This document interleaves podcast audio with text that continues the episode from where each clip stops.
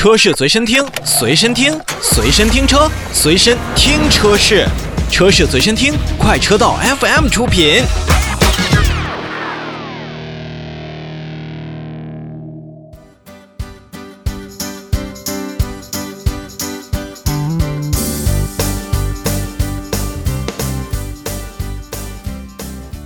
今天节目的最后呢，我们来跟大家分享一个近期的一个活动，当然并不是广州车展上面的活动，而是在广州车展之前，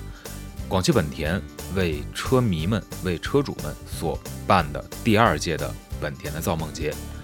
其实按说，在整个的国内汽车消费市场，哪一个品牌最宠消费者？我相信大家可能会举手表决是蔚来。因为它在一系列的服务上，包括在整个的运营理念之上，也都是把消费者当做上宾而看待。之前在未来前期铺建自己的网络、推行自己的产品的时候，那如果是之前购买未来的那些车主，真的是会享受到独一无二的服务。但广本呢，我觉得实际上在整个的国内的这种消费市场当中呢。本田情节，或者说是广本情节，是我们无法逾越的这样的一个情节鸿沟。在其他品牌可能还想着我怎么把消费者拢在一起的时候，本田的车迷和本田的车主们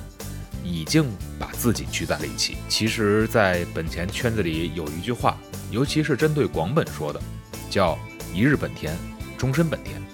可能是进入咱们国内市场比较早的原因，从最早的。广州本田到现在的广汽本田，以及在我小时候就知道你家买了一辆大广本的这个车，实际上当时说的就是第七代雅阁。而随着雅阁、缤智、飞度、冠道等等耳熟能详的名字摆在大家面前的时候，其实你的选择也真的很多。而在前两天的造梦节现场呢，我们也是看到了两百多辆的潮改改装车一一走向这样的舞台。而也就是广本，它为了消费者，为了自己的车主，打造了这样一个由梦想照进现实的这样一个机会。现场当中，除了我们可以看到第四代的全新飞度，还可以看到广汽讴歌旗下的几款车型。实际上，在整个的本田的造梦节当中，它并不像一个盛大的发布活动，而是像一个车主的聚会和消费者的联欢。在这里，你不仅可以感受到飞度带来的潮玩的乐趣，也可以看到 R D X 那种非常动感的姿态。同时呢，还可以看一看第三代 i M M D 的混动系统到底是怎样的运作。其实一切的一切，在一个空场当中围起来，这完全就是本田和车主们的节日。正是有着很多车主先入为主的感官。在自己家里买了第一台广汽本田，当时如果还叫广州本田的车型的时候，那么在本田这个印记上，大家已经种下了一个种子。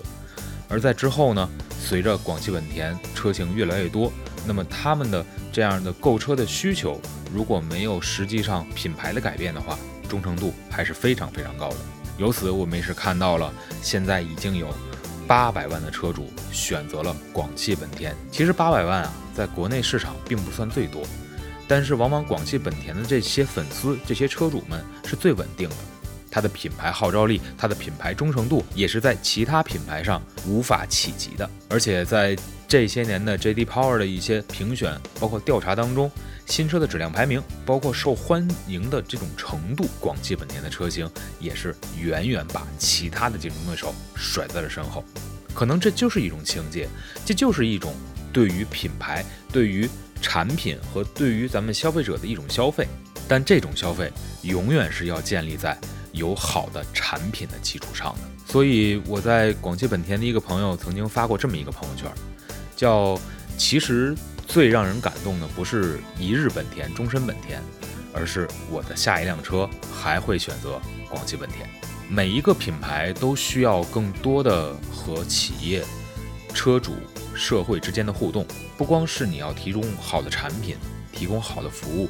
有责任、有担当，做公益，体现自己的社会存在价值，也是更棒的一种诠释。